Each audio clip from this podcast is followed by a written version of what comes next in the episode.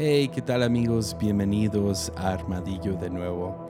Es el episodio número 72 y tuve el increíble privilegio de entrevistar a alguien que admiro mucho, la pastora, la modelo, la activista social, cinematógrafa, a Angela Jaquith. Ella junto con su esposo dirigen una increíble iglesia en Guadalajara llamada The House.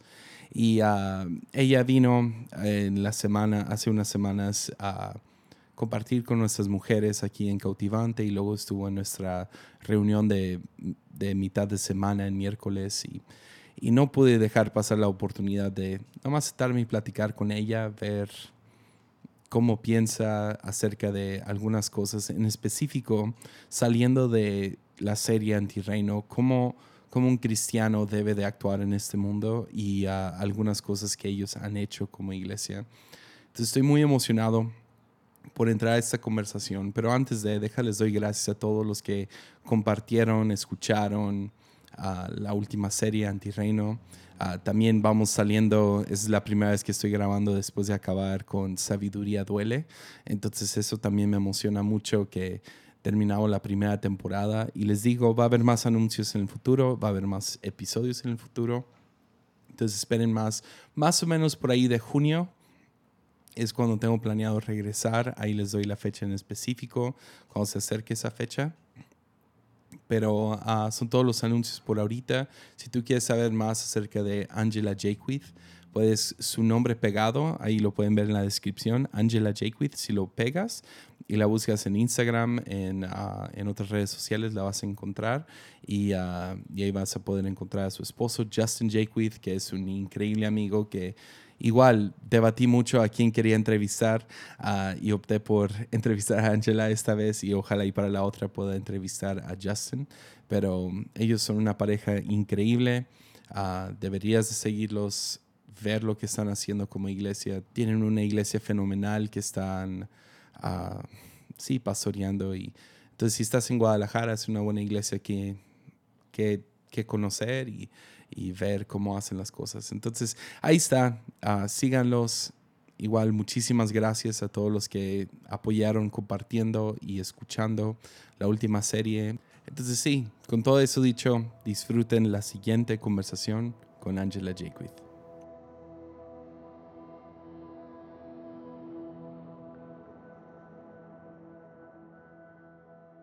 Te tenemos unos días aquí en Tepic, estuviste ayer con nuestras chicas en sí, Cautivante. Sí. Uh, estamos súper emocionados de, de, que tú y Justin pudieran venir y visitarnos. Y yo he querido entrevistarte a ti con Armadillo desde el principio. Hay como cinco personas que he tenido en mente que es como, si yo pudiera hablar con ellos, sería genial. Y uh, entonces realmente hay muchas cosas fascinantes de, de ti, de tu esposo, de lo que hacen. Entonces quería nomás platicar algunas cosas de, de ti, Qué pero padre. podrías presentarte un poco a quién, quiénes son ustedes, Claro. y por qué Ay. están en México y todo. Esto- estamos súper contentos de estar aquí en La Fuente. La verdad es una comunidad bella, bella. Lo que tienen aquí Yeah. es increíble y no, no lo ves en muchos lados. Así que Dios ha bendecido a Tepic con sus vidas y, y todo.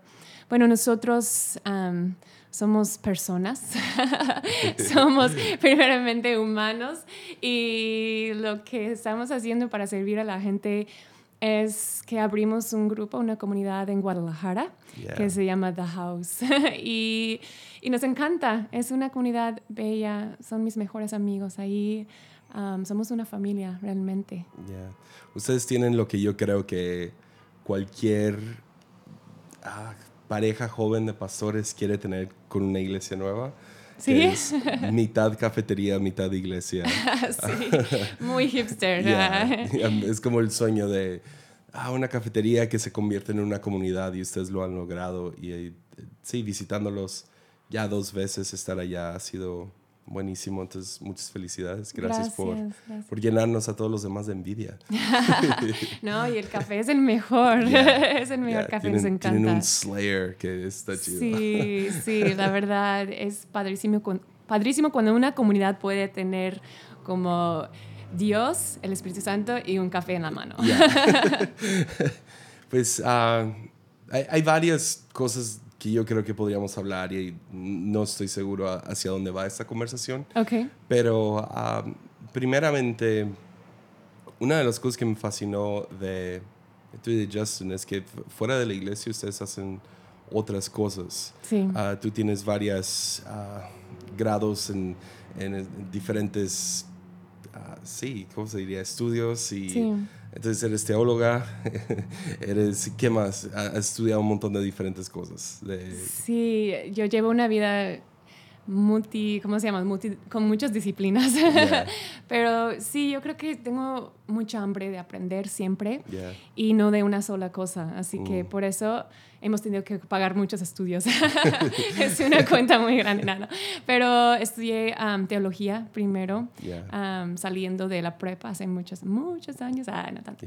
Y um, así que ah, tengo ese diplomado en teología y luego estudié cine.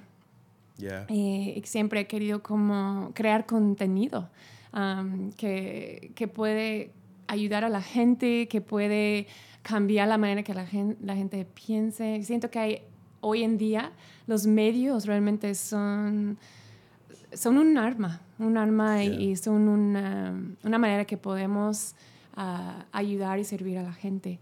Así que digo, no sirves a la gente con armas, pero sirves en- en- con con palabras, con vida, con ah, filosofía. Yeah. Así que... Entonces tienes tu grado en teología, Ah, sí, cine. cine, ¿qué más? Sí, luego salí de cine, estaba trabajando en escenarios, así mucho. eh, y siempre me encontraba en dirección de arte, siempre, siempre. Yeah. Y me encantaba. Y pues dije, pues yo quiero prepararme más. Y entré a estudiar la Universidad de Washington. Estudié Yeah. arte um, interdisciplinaria y con una ah, menor, se dice, no sé, minor, Ujú. en ah, historia de arte. Wow. Y saliendo de ahí ya em- había empezado con haciendo muchos videos experimentales, así muchas así stop motion, mucho- muchas cosas que hacía dentro de, de la cámara am, y luego mapping y todo y, y me encantaba. Yeah. Yeah, pues, um, y, y cómo has visto estos estudios um, ayudando cosas como ministerio, fe, uh, interactuando con espiritualidad y Sí. eh, me imagino que has visto algo como, o sea, yo soy, sí, soy un fan enorme de arte, entonces Sí. yo puedo verlo, pero ¿cómo lo describirías tú, el, el- el arte interactuando con tu fe y ah, todos estos estudios, conocimientos que, que- que has obtenido a lo largo de los años? Ah, ¿cómo, ¿Cómo has visto que ha, ha formado tu fe? Sí, siento que muchas personas piensan en su vida en dos maneras. Piensan que tienen una vida secular y que tienen una vida espiritual. Y realmente yo creo que el arte me ayudó mucho a quitar ese, ese pensamiento de mi mente y ya veo que mi vida es siempre ambos. Siempre tengo una vida que vivo dentro de ese mundo y también este, esta vida también es espiritual. Y el arte como me ayudó a abrir mucho, abrir mi, mi corazón, abrir mi mente, abrir mi vida, abrir la, la- mi creatividad, de decir las cosas no tienen que ser A, B, C, D, sino Ujú. puedo pensar en una manera ah, libre. Pero sí, me ayudó como tener una vida más abierta Yeah. y una vida más integrada con mi fe. Am, y no, no estar ah, separando mi fe de mi trabajo, sino el arte era como una expresión de mi espiritualidad, pero muy metida en mi, en mi humanidad. No sé si me explico. Yeah. Y de ahí pues también salí y como ya sabía mapear y todo y producción, pues me dieron un trabajo en una iglesia muy chida. Eso también me ayudó. yeah. Yeah, qué chido. Entonces, sí, regresando a eso, ah, que- creciendo y, o sea, yo he tenido una fascinación con teología desde, desde los 17 años que le di mi vida a Cristo y, y, ah, fue, fue pensadores un poco más profundos los que realmente me ayudaron, más que el, no sé, el, el sí, el mainstream ¿no? de, de, de cristianos. No, no me ayudó mucho tanto la cultura, sino los pensamientos filosóficos de, de diferentes pastores y teólogos. Y ah, rápido yo me encontré cayendo en una trampa que yo veo. Cualquier persona que dice, ah, yo quiero estudiar fe y quiero estudiar a Dios, que es la definición de teología, y rápido la tentación es meter a Dios a una caja.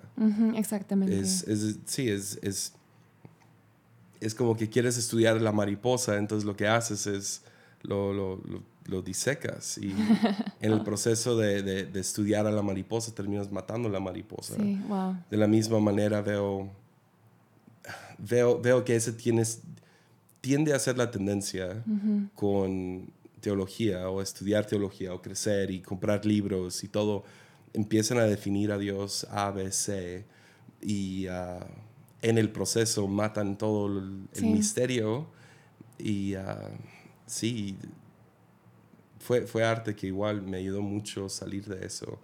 Filosofía igual. ¿Y, en qué manera práctica? O no sé si tienes alguna historia en específico donde viste que ¿Qué arte expandió un poco más tu fe? Pues algo muy práctica. Por ejemplo, y luego pues estudié mi maestría, que es en administración de empresas. Y, y ahí es como siento que ese cruce en mis disciplinas entre arte y luego eficiencia, ah, negocio, todo, empresa, todo eso, siento que ahí pudimos como abrir nuestra mente más y es donde empezamos con, con lo que es tener una iglesia que está dentro de un café. Que aunque yo tenía todo, eh, todo lo que necesitaba para poner una producción, para tener una producción, tener una iglesia ABC, como vemos aquí, que no es malo para nada, pero Dios nos estaba como retando a hacer algo diferente. Y es cuando decidimos unir lo que es espiritual y también lo que es humano, que es la necesidad de café y comunidad. y así que, que ya tenemos esa como unión entre las dos cosas. Y nunca hubiéramos llegado a ese punto si no hubiéramos, no hubiéramos como abierto nuestra mente y, nuestros deseos y decir, preguntar a Dios, pues, ¿qué tienes? ¿Por qué tenemos tantas cosas en la mano? Tantas cosas que tú nos has dado. Y, y, siento que, que, Dios nos, nos guió así. ¿Y por qué, por qué Guadalajara? Ah. Porque, eh, o sea, Justin y, y, tú ya tenían un trabajo sólido en Estados Unidos, trabajando en una de las iglesias más conocidas de Estados Unidos. ¿Y por qué Guadalajara?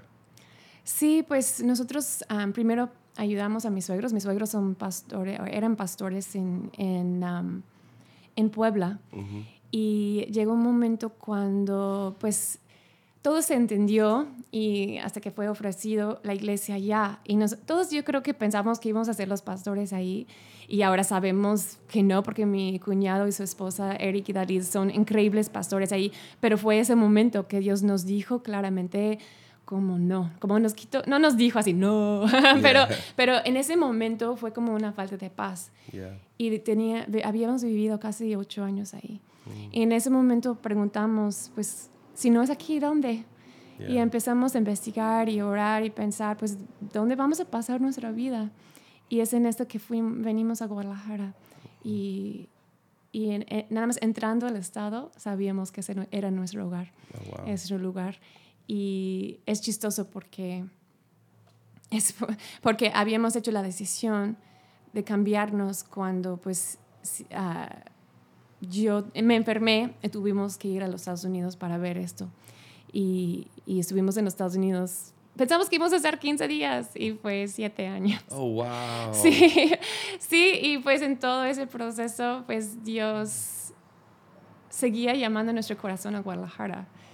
Y aunque habíamos ya metido mucho raíz en Seattle, um, pues llegó un momento cuando decimos, sabes que vamos a regresar a Guadalajara, que Dios nos he would release us, como se llama, que nos suelta de ese sueño o que no lo, confirme.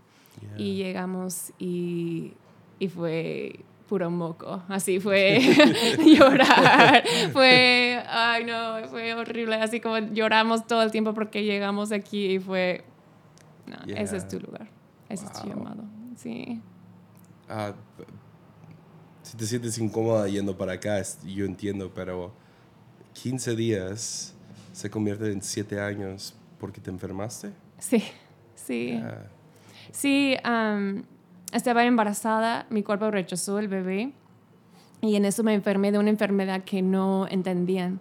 Y estaba yo en el hospital en Puebla cuando pues se veía muy, muy mal la situación.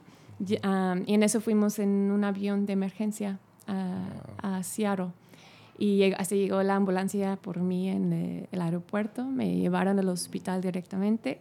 Eh, me pusieron en cuarentena y pues yo pienso, pues siempre había pensado, llegas al hospital, encuentran lo que tienes y ya, y te regresas a tu casa, todo bien, así, punto y aparte, pero no, fue... Doctor House nunca llegó. No, no, no muchos, muchos doctores así, así 25 doctores hablando de mi caso, cosas oh, así, estuve 11 meses en silla de ruedas, oh, vi más que 100 doctor, doctores en un año, um, vivía dolores increíbles, horribles sí, fue muy difícil. y luego otros 11 meses con andadera y dos años y medio con, con un bastón.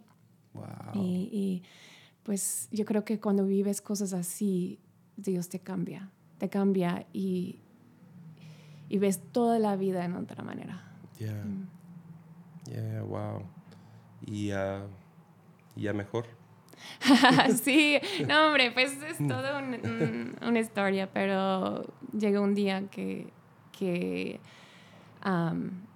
una doctora tuvo una idea y, y, nos dijo, yo creo que con un embarazo puede ser que te mejores. Y nosotros teníamos eso en nuestro corazón desde que perdimos el primer bebé. Y en eso tuvimos mucha paz y me embaracé. Y mientras crecía mi panza bajaba mi dolor, se, otra vez mi pierna empezó a servir, empezó a ser fuerte, como era como autoinmune en un embarazo, como tu uh, baja tu sistema, uh, tu sistema auto, uh, ¿cómo se dice? Inmune Ah, ya, ya vean, el español no es mi primer idioma. Aquí dos gringos hablando en español. Dios, es muy raro. ¿Qué estamos haciendo, Angela? bueno, y bueno, básicamente mi cuerpo dejó de pelearse con sí mismo. y, y Dios en ese momento ayudó que la situación, bueno, entré a una remisión y con, con mi bebé. wow. Sí, y, y, ya desde ahí he estado en una, una, remisión. No ha sido perfecto, pero sí, nada que ver como que tenía antes. Oh, qué, qué, qué increíble. Entonces, ya. Entonces, a lo que realmente quería llegar en, en toda esta conversación es, conozco muy pocos pastores tan apasionados como tú y Justin acerca de justicia social. Que yo sé que esa palabra ya implica mucha política y, un montón de cosas, pero para, para hacerlo un poco más ah, digerible, ministerios de compasión. Sí.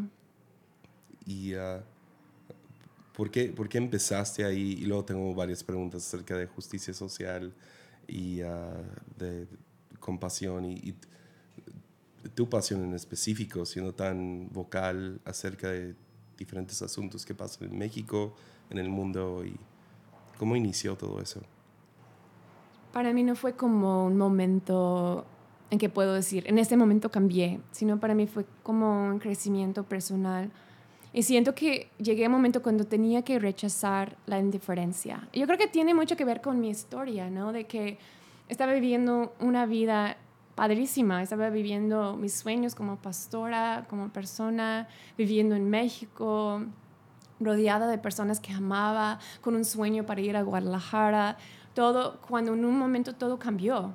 Y siento que en esos momentos de dolor, y el dolor es interesante porque el dolor es tan personal y puedes tratar de explicarlo a alguien más y nunca te van a entender.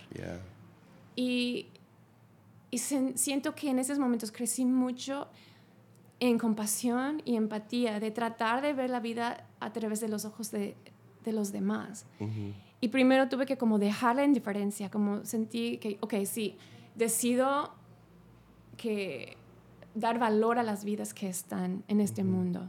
Decido añadir valor a sus vidas. Es, es decir, los que están dentro de mi familia, los que están dentro de mi comunidad, lo que es, los que están al otro lado del mundo, los que van a vivir en el futuro. tenerles empatía, Yeah. pensar en ellos, pensar en lo que ellos están viviendo. Así que, y como en ese proceso tuve que decir, ok, decido que las vidas de los demás me van a importar. Decido Mm. eso. Pero, ¿quién soy yo? ¿No? ¿Quién soy yo? soy una persona. Y siento que, que es cuando em- abro la Biblia y veo que dice, pues Jesús es el que salva el mundo, Dios es el que va a salvar el mundo, Yeah. pero yo puedo amar a mi, a, a mi vecino, a mi neighbor, ¿no? Yeah. Y- pero tuvo que haber habido un, un- algún evento que dijiste, ahora sí voy a tomar acción. Porque es muy diferente. Ok, empieza la, no sé, hablándote como alguien que apenas siento que mis ojos han estado abriendo y creciendo en esto y, y te digo, teología ha sido formada más hacia compasión y Sí. empatía y, y ah, cómo se trata el prójimo.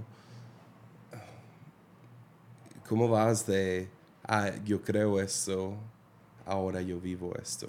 Sí. Y eh, hubo algún momento que dijiste, ¿sabes qué? Ya, eh, algún evento que pasó y dijiste, yo tengo que involucrarme aquí.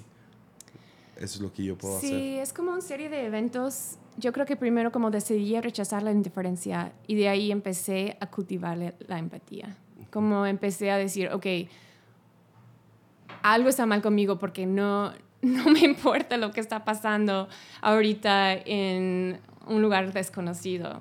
¿Qué está pasando conmigo? Y yo siento que la empatía como empieza con aprender, escuchar, observar, con, am, con como abrir tu vida al mundo. Y yo creo que eso es lo que me pasó, porque llegamos a, a- a Guadalajara así con nuestro plan de iglesia, de empezar algo, y empezamos a ver otra cosa. Y empezamos, fuimos a, en la Ribera de Chapala y vimos pueblos donde la gente se, estaba, se está muriendo de deficiencia renal por la contaminación que está en el lago. Y, y no tienen agua, no tienen, no tienen comida, niños con sus panzas extendidas por falta de nutrición. Y empezamos a ver eso y, y, y- y decimos, ay, ¿qué podemos hacer? Somos, todo, todo un- somos una familia. Llegamos a Guadalajara, conocíamos otra familia nada más que hab- er- habían sido nuestros vecinos en Puebla. Yeah. Y, y dices, ¿quién soy yo? Y empezamos a nada más como, como dar lo que teníamos. Llevábamos sándwiches, Yeah. llevábamos cositas, porque es una cosa ser indiferente, es otra cosa como tener empatía, pero ahora dices, ¿quién soy yo? Mm. Y, y siento que tuve que como pasar por un proceso en que yo, como lo digo, Mm, es como en Jesús dice, vayan y, ha- y, y hayan, ¿no? Discípulos. Yeah. Es como tuve que ponerme en una posición de Mm. poder dar. Puedes hacer algo. Ponte en un lugar donde dices, Dios, ayúdame ver y responder. Yeah. That's what it is. Eso es lo que es. Yeah. Si tú dices también quién soy, algo que puedes hacer es tomar 100 pesos, ponlo en tu bolsillo y decir, estos 100 pesos los voy a regalar a alguien. En ese momento ya empiezas a ver, ya empiezas a abrir tu Ah. corazón. Sí, es algo práctico y, y en eso eh, te estás poniendo una posición de dar, de generosidad. Y ah, vas a ver como Dios te va a, a dar un momento perfecto, entonces tú puedes dar esos 100 pesos a alguien. Ah, me Yeah. encanta eso. Sí, es como ponerte en la posición, es go, es, es, es que vayan, es que hagan, es que... Ah, muy bueno. ya. Yeah. Entonces ustedes definitivamente se pusieron en posición hace unos años con, con el terremoto en Juchitán. Sí, ¿Podrías contarnos un poco de eso? No me sé toda la historia, yo nomás sé que a lo mejor era igual, se, iban, iban 15 días, se quedaron 7 años. Pero, no, la... ah, sí, Juchitán sí fue uno de esos momentos que me cambió la vida. Um, me cambió todo, nos cambió. perdón. Es que, pues, todos respondimos, yo creo que a, los terremotos que pasó. Vimos un México unido en esos momentos, en una manera que fue sobrenatural. Yo siento, fue algo, un reflejo del corazón de ese país hermoso. Claro que hubo corrupción y hubo cosas que sucedieron que nosotros aún enfrentamos, pero el amor que vimos fue mayor que, que, esas cosas. Ganó el amor en esa situación, pero nosotros habíamos ayudado a, a, una fundación que se llama Operación Bendición en otros desastres y teníamos una amistad con el encargado. Y cuando sucedió eso el 7 de septiembre, pues yo hablé a mi amigo, dije, ¿qué está pasando? ¿Qué van a hacer? ¿Cómo van a responder ustedes? Y dijeron, no, pues ya estamos en camino, estamos llevando cocinas, todo eso. Y sale de nuestra conversación que la necesidad mayor que tenían era la necesidad de voluntarios. Mm. Yo no tenía plan de irme, pero una cosa tras otra sucedió y, y me encontré en un avión hacia Huatusco y de Huatusco ah, fuimos a Juchitán. Y yo no te puedo explicar lo que yo viví y experimenté ahí. Todavía eh, la tierra temblaba bajo nuestros pies. Todavía eh, no había seguridad. Pero llevamos ayuda, nada más íbamos para hacer lo que se podía hacer. Pusimos nos pusimos en esa posición, ¿no? De, de, ayudar. Claro que era formal y era con una organización y no era así como loco, pero vimos sufrimiento, yo, yo vi sufrimiento como nunca había visto en mi vida. Y, y caminabas en una calle y quizás una casa estaba bien y todas las demás casas estaban tumbadas. Y ibas y todos estaban dormidos afuera y en la noche llegaba lluvias pero tropicales. Y llega y como todos los drenajes estaban tapadas se inunda se inundía se inundaba ajá inundía eh, las calles. Y me acuerdo por ejemplo una noche viendo una señora ya grande con un bebé en sus manos bajo un árbol con agua hasta hasta arriba de sus rodillas mm. con no tenía dónde dormir no tenía dónde irse ya la gente ya no recibía más gente en las casas buenas, ya estaba como una situación muy fea. Y sí, fue, fue difícil, pero como también hicimos grandes amigos allí con los otros voluntarios. Dormíamos todas las noches en un lugar que se llamaba el Súper Divertido. era, era como, como un salón de fiestas donde dormíamos. Y siempre decíamos en la noche, vamos a regresar al súper divertido.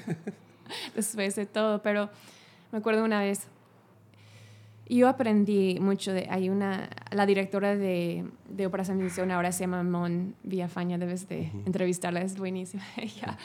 Y me acuerdo que yo llegué con ella a una, un vecindario donde no había casas, era así como nada más veías los, las fundaciones de las casas de concreto y ladrillos.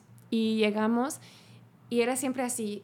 Íbamos con nuestras mochilas, con, con camiones llenos de cosas que, que para ayudar, con, con lonas, con shelters, todo eso. Y me acuerdo llegando a un lugar en específico y empezamos a poner la, la ¿cómo se llama? La tienda de ayuda para la familia. Y llegaba mujer tras mujer, tras mujer, tras mujer. Y venían, ven a mi casa, ven a mi casa, tienes que ver. No, ya no tengo casa, estamos durmiendo en la lluvia. Y ven, tienes que venir, tienes que venir, yo necesito. Y, y eh, porque era todo muy fresco todavía. Y, y, no era así como una, así que, ay, a mí me, me, deben ayuda. No, era así como una desesperación de, la verdad, no sé qué voy a hacer. Y yo decía, yo decía, sabes que tenemos muy poco, vamos a ver qué tenemos. Y, ay, espera, vamos a, y, así que vamos por, y, pero volteé y vi a Monse y ella decía, sí, la vamos a ayudar, vamos a su casa, en lo que, hay, lo que yo puedo hacer, te voy a ayudar. Y yo diciendo no, yo diciendo, rechazando, y ella, siempre decía sí, sí, sí, sí, sí. Y yo así, ¿cómo puedes decir que sí? yo sé cuántos tenemos en el camión. Y, pero en ese momento aprendí que es una cosa tener empatía y compasión, es otra cosa decir que sí. Y, y nosotros seguimos a esas mujeres a sus casas, una tras otra, tras otra. Y fue increíble cuántas personas podíamos ayudar, ayudar y solo con decir que sí. Yo siento que Dios multiplicaba nuestras cosas porque pudimos ayudar muchas, muchas personas y en ese momento es cuando aprendí a decir que sí. Ya. Wow. ¿Y qué, qué, fue lo que terminaste aprendiendo más que nada estando ahí? ¿Qué fue lo que más, no sé, o sea, dices que te cambió la vida Oh, ah, es decir, que sí, pero que hay, hay, algo más que dices, no sé, estar ahí, estar en medio de eso, algún milagro que hayas visto, algún, alguna historia así que digas, ah, Dios se movió de esta manera.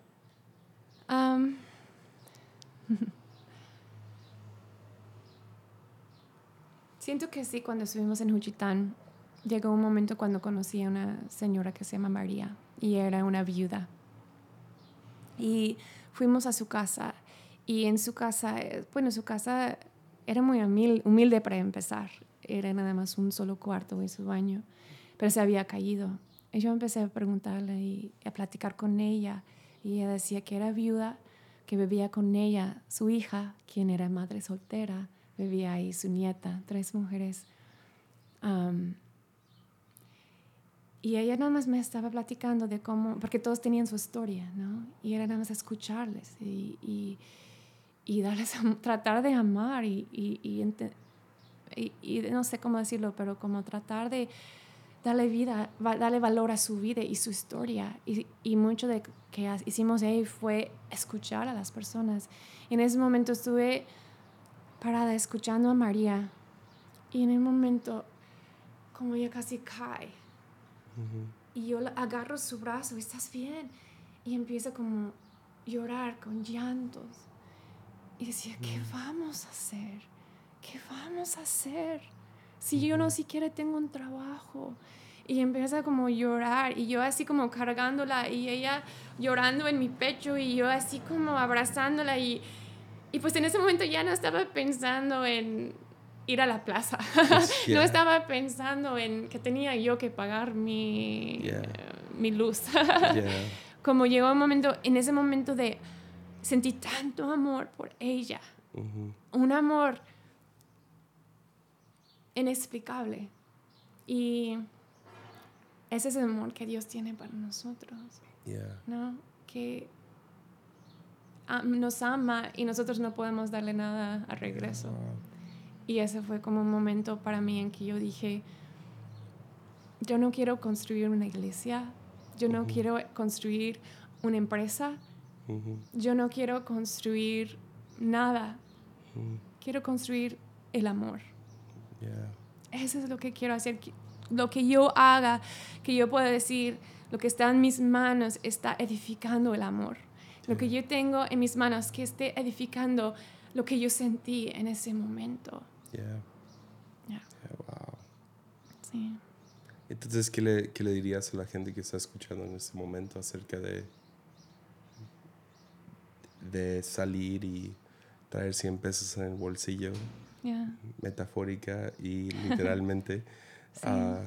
acerca de generosidad y compasión y empatía. Eh, ¿Cuál sería tu anhelo de la iglesia en Latinoamérica o cualquier persona que está escuchando esto? Esa es una pregunta muy grande y tengo muchas opiniones, pero no lo voy a decir. yo creo que es importante ver que es importante ver que like, las personas no existen para servir a la iglesia. La iglesia existe para servir a, servir a las personas.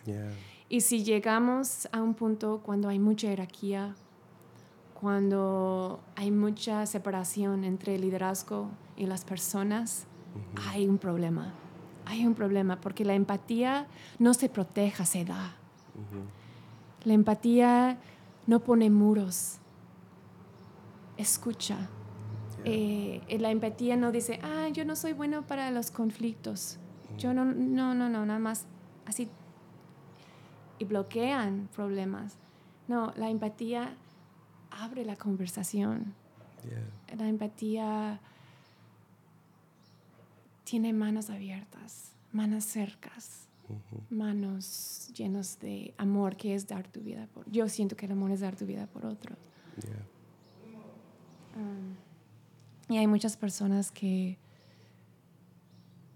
que dicen, pues, yo tengo suficientes problemas y nadie me está ayudando.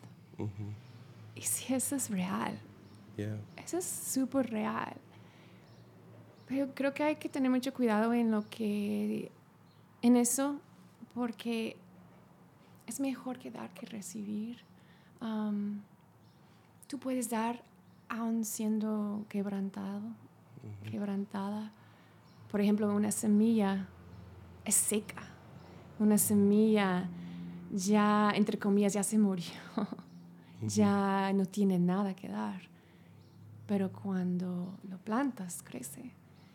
Y, y, ahí ah, me encanta, así uno de mis versículos, capítulos favoritos de la Biblia, es, claro, es Isaías 58. Um, y hay un, hay un pasaje, eh, bueno, está hablando de que Dios está buscando un ayuno um, que es diferente. No es un ayuno de que, ay, mira, estoy ayunando. es un ayuno que se expresa en acciones. Um, y pues hay toda una lista, ¿no? Una lista de, de, de, cosas que, puede, que Dios está pidiendo de nosotros, de liberar a los que están encarcelados falsamente, um, de hacer la vida de nuestros empleados mejor. Así dice que hace que ayude su carga. Cosas muy prácticas, um, dar ropa, comida al hambriente, um, muchas cosas, pero me encanta cuando dice, en versículo 8 dice, y lo tengo aquí, dice, entonces su salvación llegará como el amanecer y sus heridas sanarán con rapidez. Su justicia los guiará hasta adelante y atrás los protegerá la gloria del Señor. Entonces, cuando ustedes llaman, el Señor les responderá, sí, aquí estoy, los contestará enseguida. Y es decir que en esos momentos, en esos momentos es cuando vas a sentir la presencia de Dios y vas a encontrar tu sanidad en el momento de dar. me encanta. Ah. sí. Y, como en tu serie de Antireno, ¿no? que, que dices que ahí está Dios en los márgenes. Es cierto.